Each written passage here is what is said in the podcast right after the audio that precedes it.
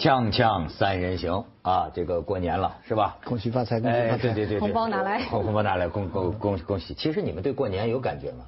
也没什么感觉，我总觉得过节过年都是打乱我正常生活方式。但是，可以如果放假跟家人团聚，还也还还不错了。哎，所以你看，我提出的口号就是，咱们要过一个学习的年。嗯，要学习的年，所以你看咱们这个。有，你这个两个关键词很好耶。哎，读书读书一周，学习，他他是真实。呃，过年放假对吧？咱们一个人推荐一本对你影响或或者说你最你最想给大家推荐的这么一本书。嗯。哎，呃，徐老师推荐的也特别好，对吧？这个表现了他的这个学问，对吧？义军呢？这个我只能表现我没学问。对，不是，你是表现了我们没学问。怎么了？哦，义军推荐的这本书，这 居然是《古文观止》。我刚才跟他说，我说你干嘛不推荐《辞海》呀？对，我觉得这个耍赖，你知道吗？你要是古，你推荐《古文观止》，我推荐《二十四史》。你那？不是不是，我其实宋鑫跟我讲的时候，我真是斗争了好久。呃，因为你让我挑一本书，真的很难。这太多书对我们大家都有影响的，对不对？对。后来我真真的当时是第一个冒。报上我脑海的这个书就是这本是《古文观止》，而且我当时真的想说，如果说房子着火了，咱不说拿私人物品哈，就说你只能带一本书出去，我还真的可能会带带这本书，带《古文观止》。你也看到我这本书是有有点年头，但很多地方我也没翻过吧？你可是你连孩子都不要了，这是？不是我说除了私人物品和人命之外，我是说，不是这个这个要讲究啥？不是跑到哪里都有。对对，你说的对，现在其实啥也不用讲究，不是。我真的是，因为其其实这里面两百多篇，我也不是我每天都读过，但我只是想说，我为什么选这个？因为它确实是一个综合的嘛，它是一个选集嘛，对吧？那个鲁迅也说过要重视这个集子的这个重要性。它里面有很多非常好的篇章，但有很多批评呢，他就说他选的文章都太小资了。其实也不是，他有很多左传呐，还有一些论国，就是国策啊什么那些都有。但是他最终要被人诟病呢，就是说他当中唐宋八大家的文章，他主要说的是杂技。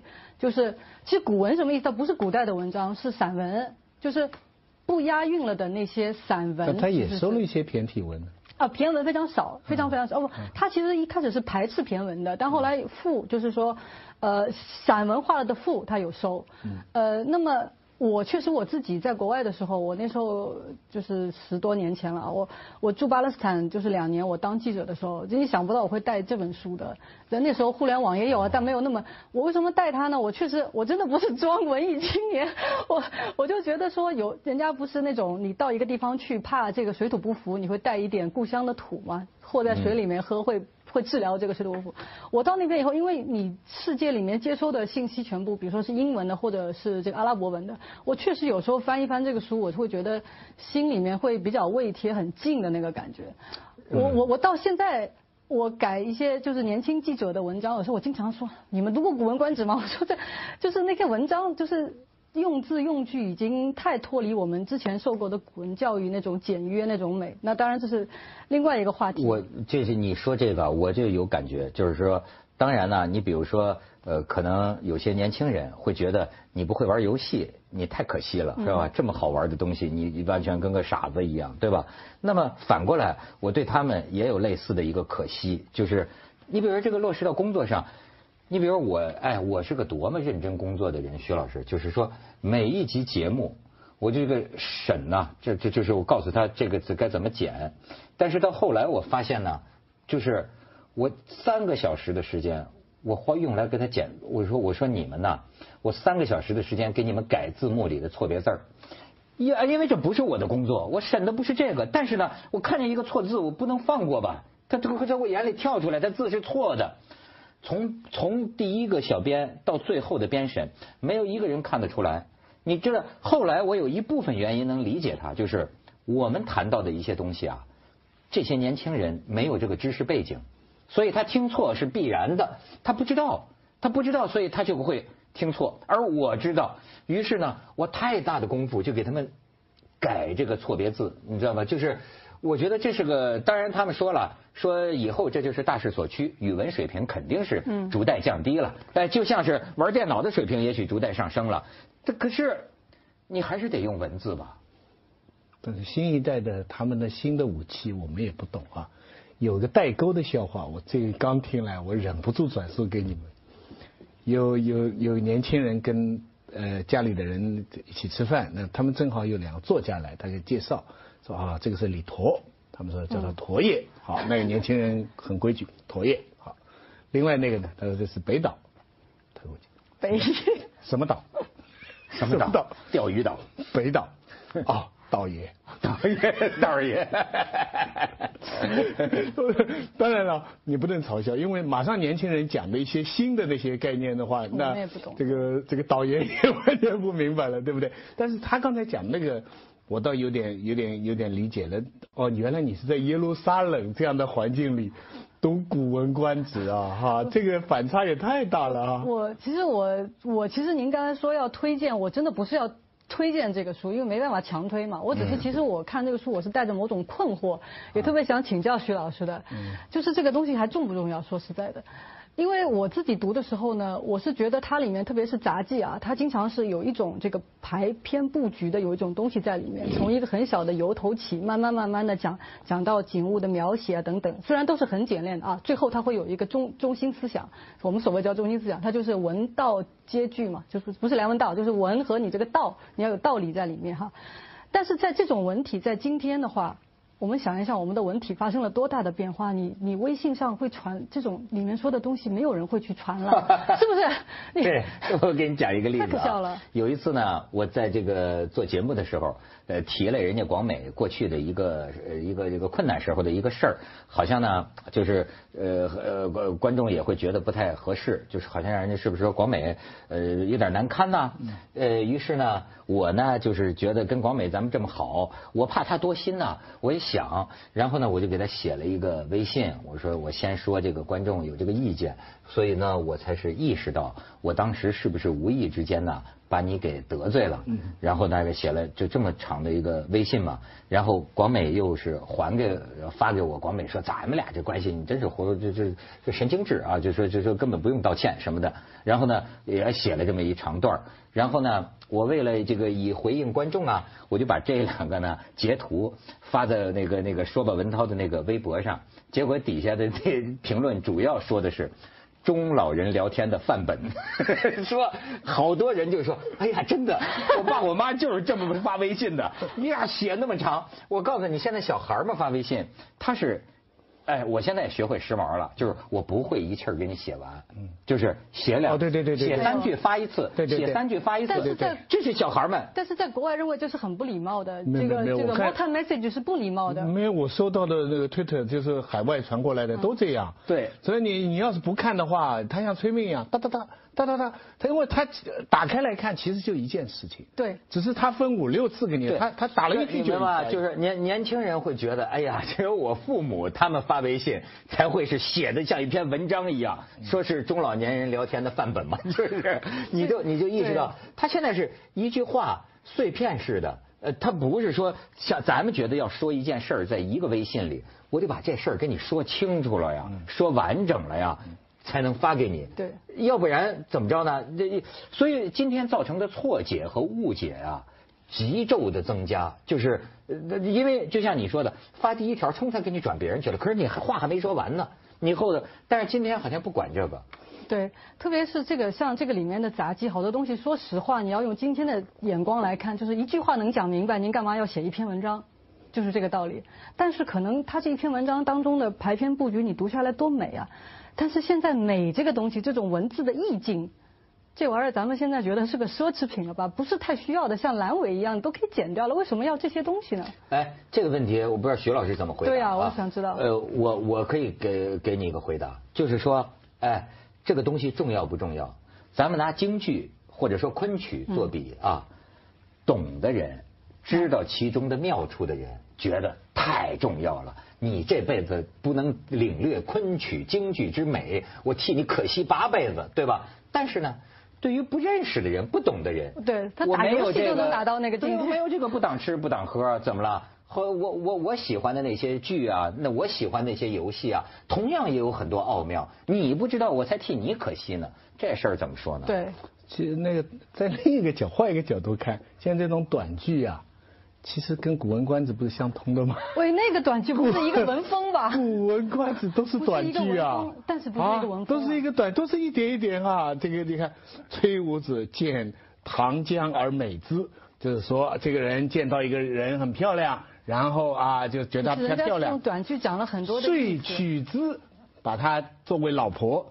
庄公通焉，庄公知道了，就跟他发通奸。崔子弑之，你看。哎呀，这这这不是说明现在的短剧啊，是咱们国学发挥啊。咱们现在的短剧其实啰里啰嗦的，真的。我哎，我感兴趣的倒是这个义军这个书里还加这个情书呢，不是情书，这是以前的语文老师 中学时候的情书。我中学语文老师不是，我那时候我上完古文，不，我那时候我从小学一年级到大学四年级都是语文课代表。哦。然后呢，我。我是当时学古文，我特别喜欢，然后呢，我就让我们语文老师给我能不能课外再给我多教一些，他就给我把《古文观止》整理出来，里面有几类文文体。这个语文老师给你开小灶是吧？哎，咱们待会儿请义军给咱们引用一段《锵锵三人行》广告之后见。所以啊，就是为什么中老年人聊天范本呢？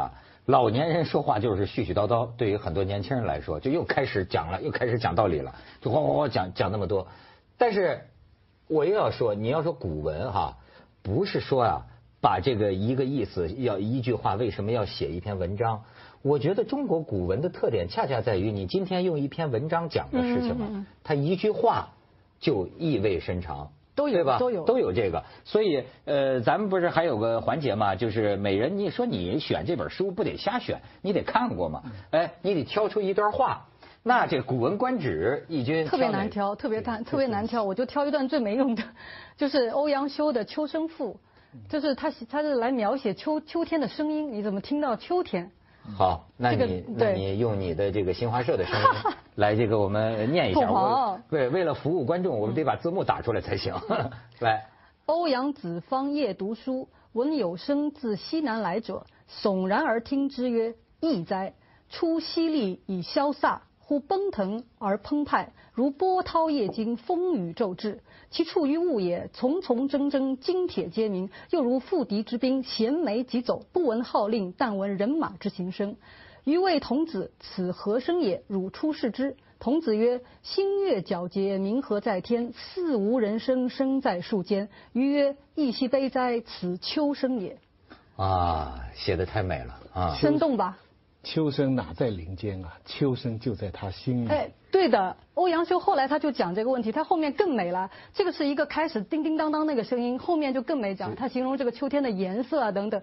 然后他就在讨论，最后您说对了，他就讨论这个秋声到底是在我心里。但是我刚才听出来你的声有个问题，有有我给你正个音啊，是奔腾，你说。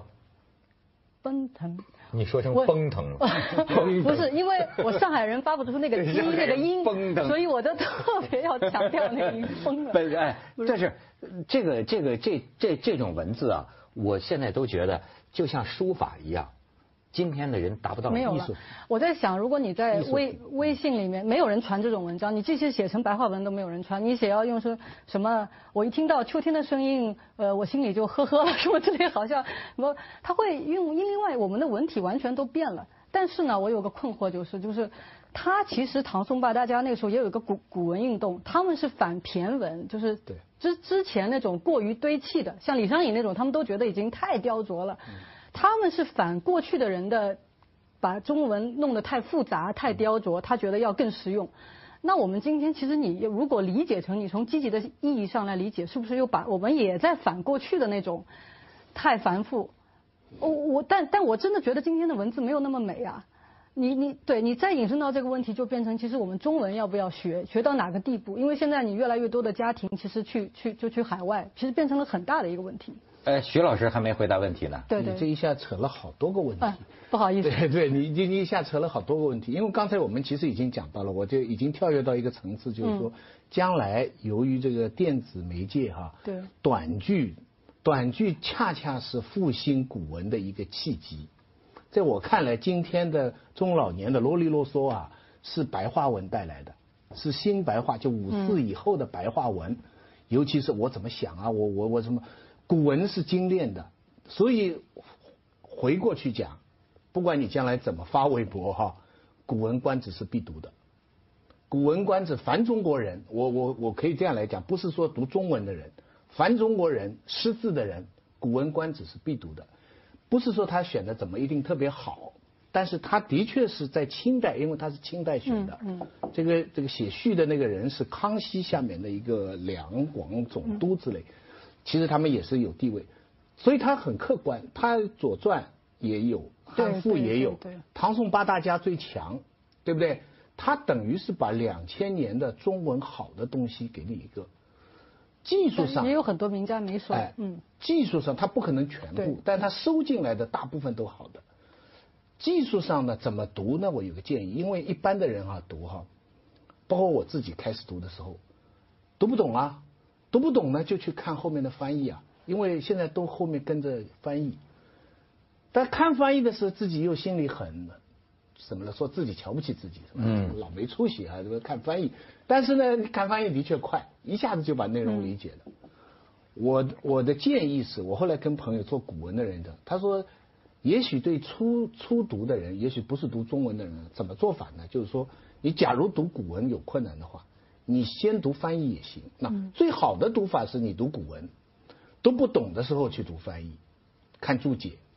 那还有个再稍微偷懒的个方法，就是你索性先看白话文，啊，这个郑庄公怎么不杀弟弟啊，什么，把这个故事先搞明白了，把故事先搞明白了，但是不能就搞明白了就不读了，就啊，我《古文观止》读过了，读的都是一本，那不行了，你要再去回过去读古文，这个时候意思你已经知道了，你就理解它一个字啊句啊怎么用法。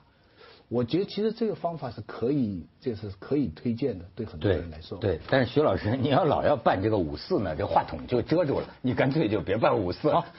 不做五四。对，你说五我刚四的白批判过话文运动，五四对对。但是现在的简练也好，它的常用词跟这个里面的好多字已经不一样了。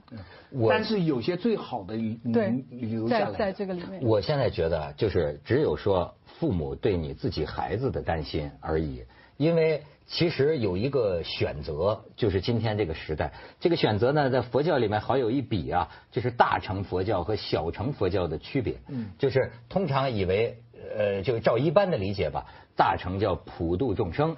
不能光自己喜欢，但也得让人民都分享，对吧？让让大家分享到它的好处，这叫普度众生。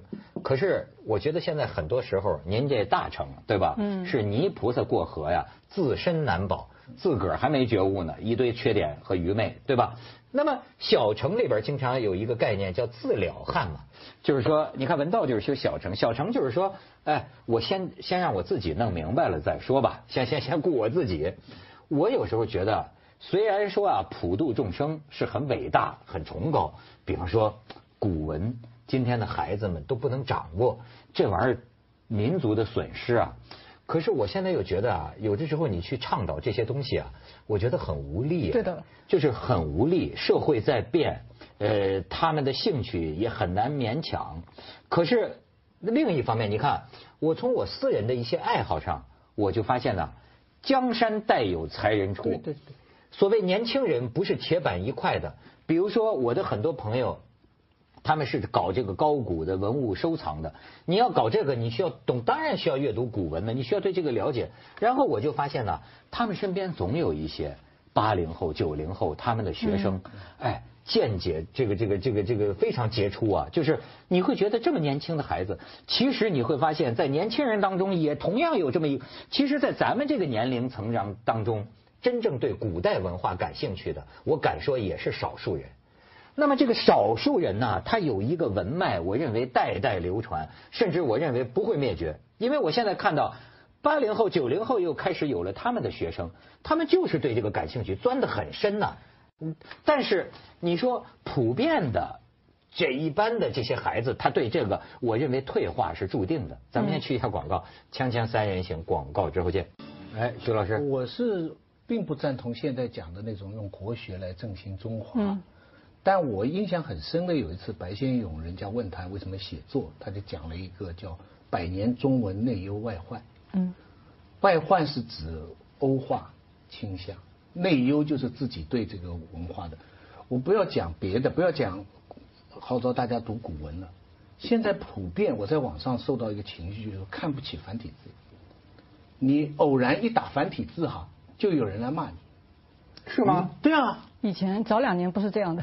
呃，就就有人来骂你。我心想，你懒惰不认识就算了，你还要骂人家，哎，你为什么用繁体？好像用繁体写就是不爱国一样。他忘掉了繁体字也是我们国家的文字，所以我觉得有时候啊，这个说的浅一点，这个知识越多越反动的这个张铁生潮流啊，还是在社会里反制存在。我是希望最高水平是可以创造性转化，古人能够转化成纠正五四的毛病。退一层次呢，至少。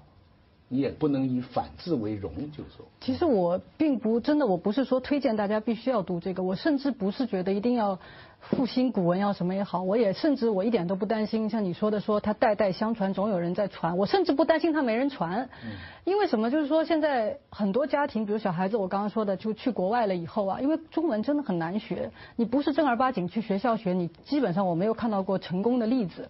那很多家长真的有这个在国外对啊，真的有这个困。那现在这个移民太多了，我听到过太多，连一些中文的作家，很优秀的作家，他们的孩子都不会写中文，他可能会说但不会写。那我们在谈谈论一个问题，就是说什么东西是必须要用中文来承载的吗？难道？其实说实话，你想想看，有什么？我自己这倒真是就是中国文学了。一个文学，还有那那如果他就是读英文，他也有这个英美文学可以去丰富他的这个一生啊。那我英美文学不能取代中国文学。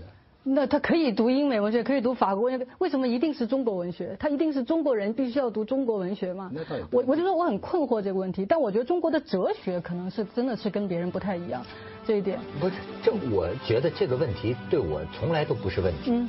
全世界各民族的文化就像一个书架，是，对吧？它就要个缘分，你喜欢哪个你就去学哪个，而且现在也很有福气，你可以广泛的选选取，但是。